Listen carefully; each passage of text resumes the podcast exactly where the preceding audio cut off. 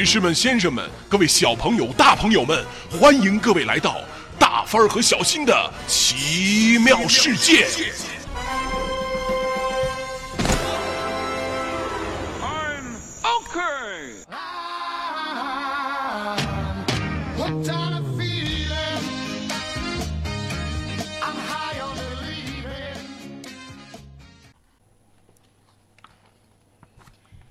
亲爱的小朋友和大朋友们，欢迎来到大帆小新讲故事我是大帆阿姨。各位好，我是小新哥哥。今天在大帆小新讲故事当中，我们将继续给大家讲《灯塔守护人》第二集《寻找备用钥匙》。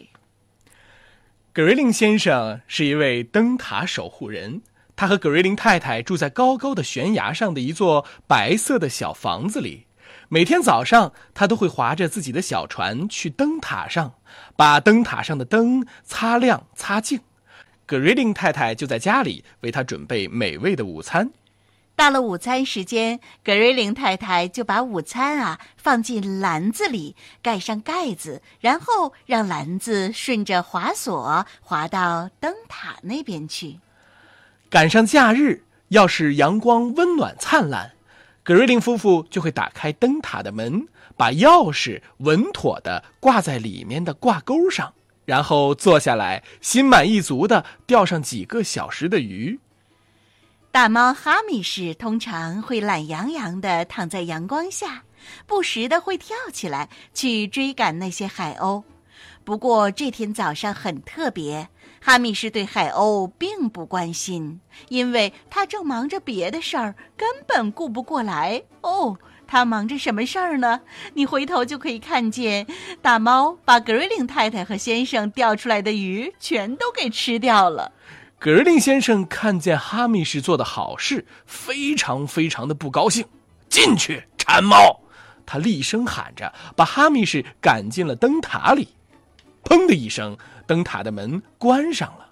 得让你明白偷吃鱼的下场，你这个小坏蛋！格瑞林先生想都没有想，就砰的一声把门关上了。格瑞林夫妇继续钓鱼。没过多久，格瑞林先生的肚子就开始提醒他午餐时间到了。于是他起身去放哈密士出来。哇！突然他想起了一件可怕的事：钥匙。灯塔的钥匙在哪儿？当然，毫无疑问，灯塔的钥匙在灯塔里面。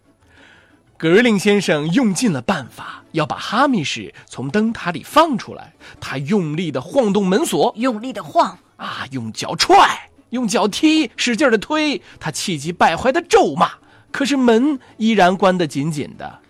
哦，别担心，哈密是在里面很安全。咱们厨房壁炉架上的旧茶壶里还有一把备用钥匙吧？葛瑞林太太这样安慰他。备用钥匙果真在葛瑞林太太说的地方——旧茶壶里。找到钥匙后，格瑞林太太开始为格瑞林先生准备冷鸡肉三明治，还有加了很多草莓的水果沙拉和巧克力奶昔。格瑞林先生呢，正在收听中午的天气预报，简直糟糕透了。下午会有狂风和暴雨，还有可能伴有雷电。哦，我可不想听到这样的天气，葛太太。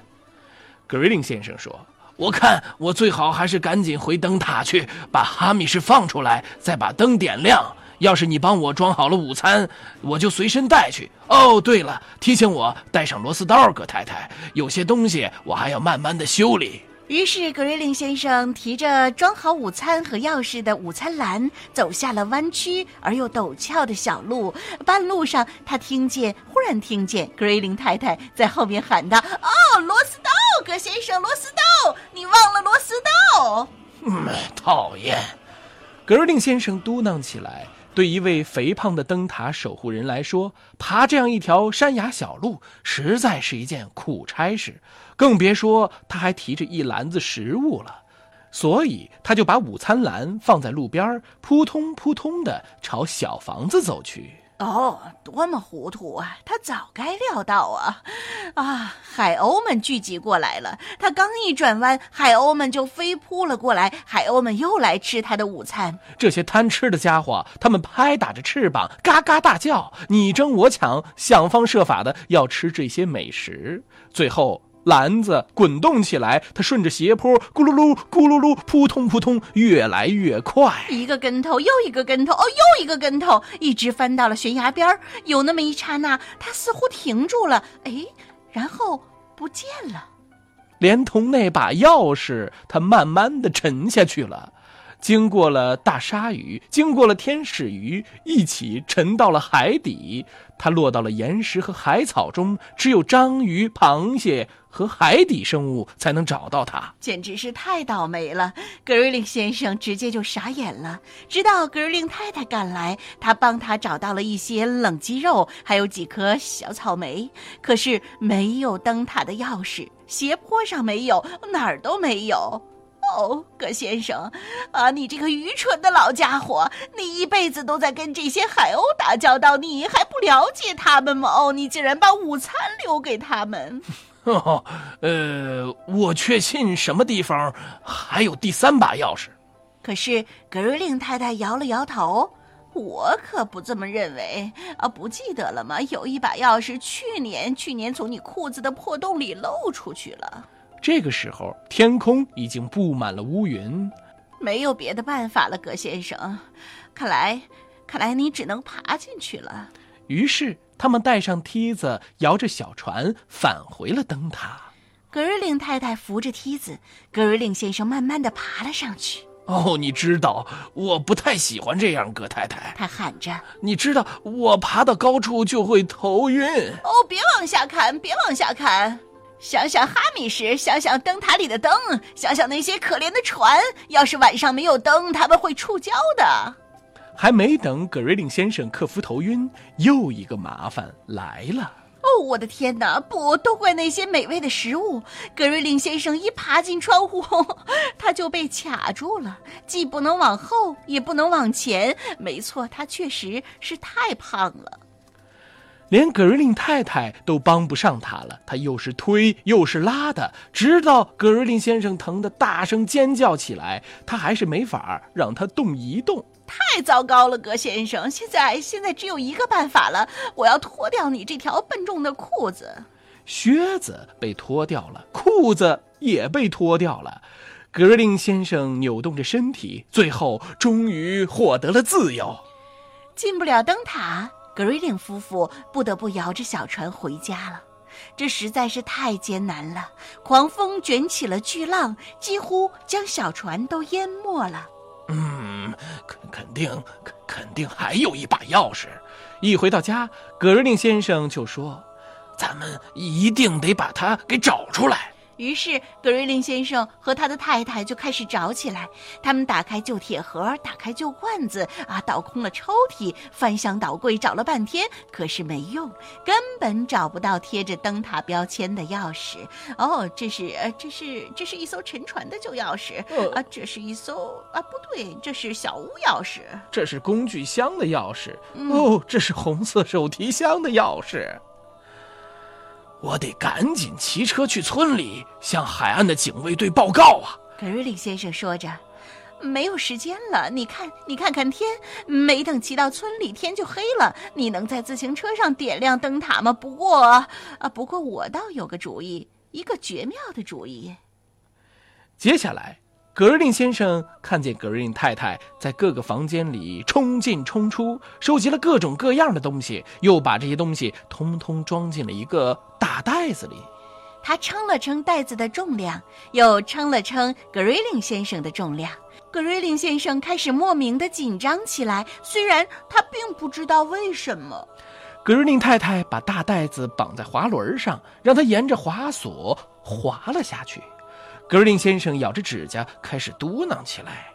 格瑞林太太开心的笑了：“哦，成功了，成功了！啊，现在轮到你了，格瑞林先生。”格瑞林先生两腿直发抖，他飞快地坐到了沙发上。我哦，掉在绳索上。你是说我一路滑到灯塔？你知道我害怕打雷和闪电，亲爱的，在这么可怕的夜晚，格瑞林太太，你怎么会想出这种馊主意呢？你必须勇敢，格瑞林先生。想想你那可怜的猫，正独自待在黑暗里；想想那些船，没有灯塔的指引会迷失方向。哦，格瑞林先生打着哆嗦说：“呃，当然你说的没错。呃，我必须得勇敢。我是个灯塔守护人，不管是晴天雨天，我都得好好照顾那盏灯。”没有再磨蹭和啰嗦，格瑞林先生钻进了那套湿湿的雨衣，用皮带和绳索把自己捆结实，然后挂到了滑轮上。他回头瞥了一眼自己舒服的沙发，又从格瑞林太太那里得到了一个热烈的好运吻，然后就滑进了漆黑的雨夜里。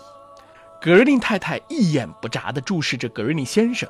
直到他在黑夜中变成了一个小黑点儿，时间一分一分的流逝，灯塔的灯没有亮，格瑞林太太开始不安起来。怎么花了这么长时间？难道格瑞林先生出事儿了？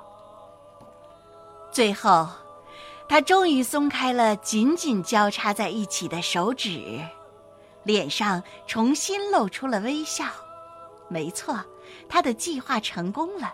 格瑞林先生和大猫哈密士都很安全，因为这会儿所有船只都可以看见一束明亮而稳定的灯光，正勇敢地穿越大海，照亮了远方。好了，小朋友们，这就是我们今天讲的《灯塔守护人》的第二章，叫做“寻找备用钥匙”。那么接下来呢，我们还有好几部关于格瑞林先生。和格林太太的故事，我们慢慢一起来听吧。嗯，明天见。